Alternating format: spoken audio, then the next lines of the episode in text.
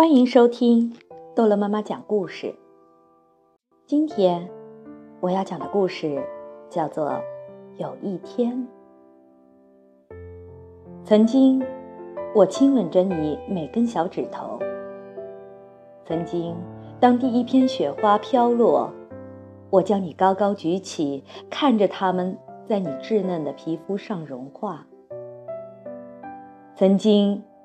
你的小手紧抓着我，一同穿越都市的车水马龙。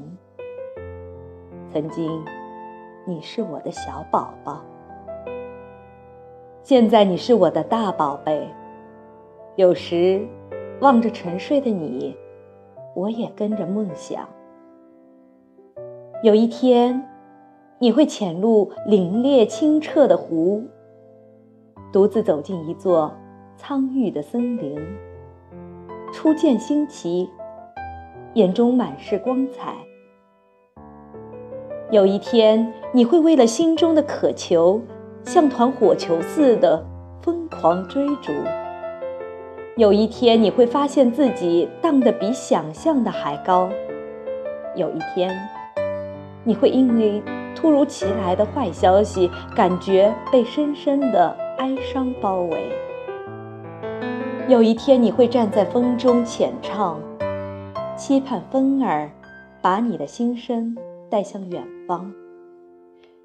有一天，我会依在门边，望着你向我挥手道别，消失在我眼前。